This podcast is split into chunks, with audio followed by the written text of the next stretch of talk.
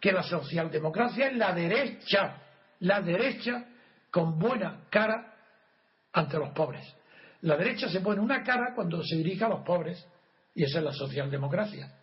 Y, y, no se pone careta ninguna, sino que se sienta orgulloso y le da la coba a los ricos cuando está en el poder en el gobierno, como hizo Felipe González, como ha hecho Zapatero, como hacen todos. El gran crimen del socialismo es la destrucción de la unidad de España, no de la igualdad ni la libertad, eso no sabe ni lo que es.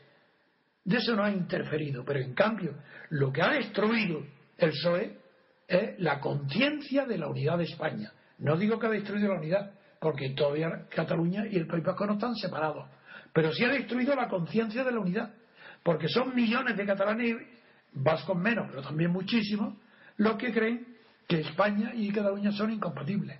Si ignoran, ignoran cosas tan, tan sencillas en la historia como que, por ejemplo, es Fernando el Católico, ya rey, el que hace que después de la conquista de Granada poca gente sabe que son las tropas eh, cristianas que tomaron Granada, los veteranos de la conquista de Granada, por orden y dirección de Fernando el Católico, conquistan el Mediterráneo con catalanes y fundan el reino de Nápoles.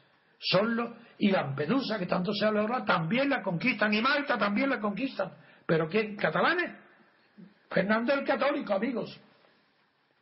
Pues ignoran todo lo elemental de la historia. Y si es verdad que yo lo he dicho que me siento orgulloso y me gusta que durante la Media y durante las últimas cruzadas, en Grecia y en Malta se hablara catalán. Eso es, eso es una maravilla.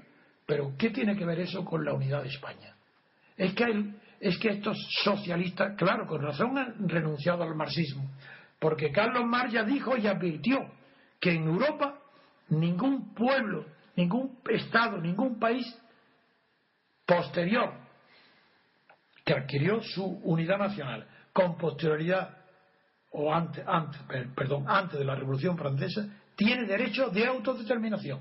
Eso está en Carlos Mar expresamente dicho. Ni Francia, ni España, ni Inglaterra, ni Portugal tienen derecho de autodeterminación, salvo Irlanda que lo admite por razones religiosas.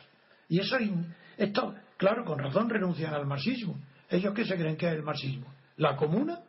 ¿Qué creen que el, el marxismo es una obra imponente de un sabio, de un investigador, de un hombre de una conciencia enorme de humanidad? Carlos Marx.